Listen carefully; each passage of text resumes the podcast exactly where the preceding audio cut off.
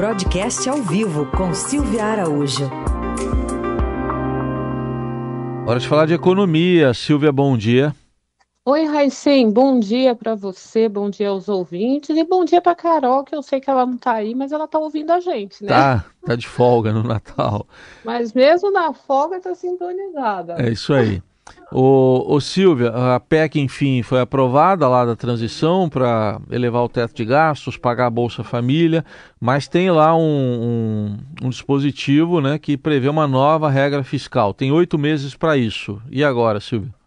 Pois é, né, Raíssa? A PEC, como você disse, foi aprovada depois aí de tanto esforço, tanta conversa, tanta articulação, tanta troca aí de, de informações e cargos, né? Que a gente conversou. Você lembra que a gente conversou na terça-feira quem nasceu primeiro, né? A PEC ou o, as indicações para os ministérios? Parece que é a PEC, porque com o nascimento da PEC, né, com a promulgação da PEC, hoje tem aí a expectativa da divulgação de um lote de nomes de ministros para o governo Lula. Mas voltando a falar do compromisso econômico que essa PEC traz, Uh, o futuro ministro da Fazenda, Fernando Haddad, ele ontem, quando ele comemorou a aprovação da PEC, ele colocou essa questão do desenho do novo arcabouço fiscal, que é o compromisso ali escrito e promulgado é, junto com a PEC, tem até agosto para entregar essa nova âncora fiscal né, para o país, hoje é o teto de gastos,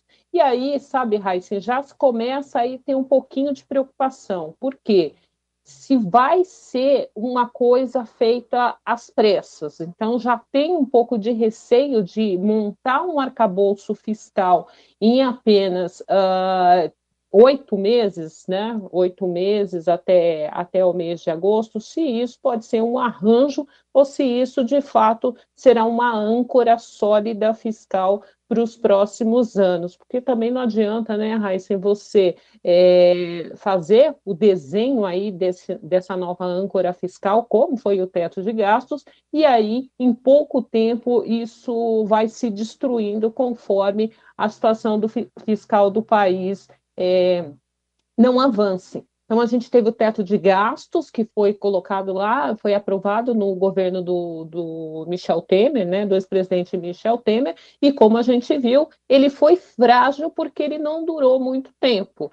Em 2020, com a pandemia, o teto praticamente não existe mais de lá para cá. Então, precisa ser alguma coisa muito sólida para que dê previsibilidade para os investidores, para que eles olhem para o Brasil e olhem para uma trajetória sustentável de crescimento econômico, porque crescimento econômico gera muita arrecadação de impostos, arrecadação de impostos é receita para o governo federal, e com essa receita, com esse dinheiro que vem é, dessas receitas, é que o governo toca a máquina pública e também o seu plano de investimentos. Então, há uma, uma preocupação já, assim, uma pulguinha atrás da orelha, se essa celeridade toda para se aprovar, para se entregar na realidade o projeto desse arcabouço fiscal, se esse arcabouço será de fato alguma coisa é, sólida e sustentável para os próximos anos. E, além disso, outro compromisso, né, Heisen, é a reforma tributária. E aí a gente já conversou aqui, como é que eles vão conseguir tocar esses dois projetos é, ao mesmo tempo.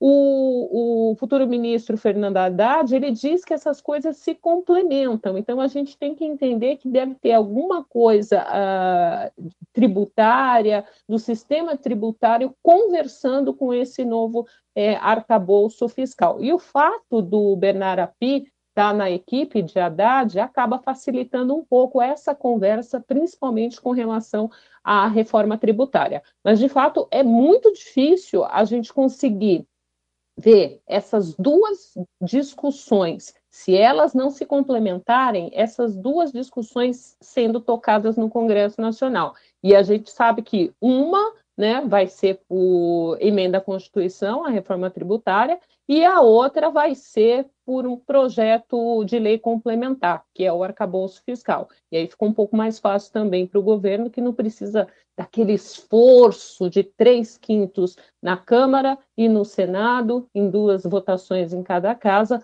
para aprovar o novo arcabouço. Pelo menos o caminho, né, o, o, o trâmite desse arcabouço fiscal, ele parece ser um pouco mais rápido, né, por conta de ser um projeto de lei complementar, mas a dúvida é a sustentabilidade e a rigidez é, desse arcabouço. E, e, o mercado, enfim, assimilou isso, gostou, quer dizer, pode não ter adorado, mas aceitou que vai ser desse jeito? Tá, tá começando a aceitar. Isso que eu disse, começa a ficar aquela pulguinha atrás da orelha, né? Parece que o mercado é uma pessoa, né? É isso. Mas assim, a pulguinha atrás da orelha do mercado, vamos dizer assim, se fosse uma pessoa, justamente por conta de que até agora o novo governo não deu um sinal do que vai ser essa nova âncora fiscal. Porque a atual a gente sabe o que é, é a limitação dos gastos públicos pelo teto.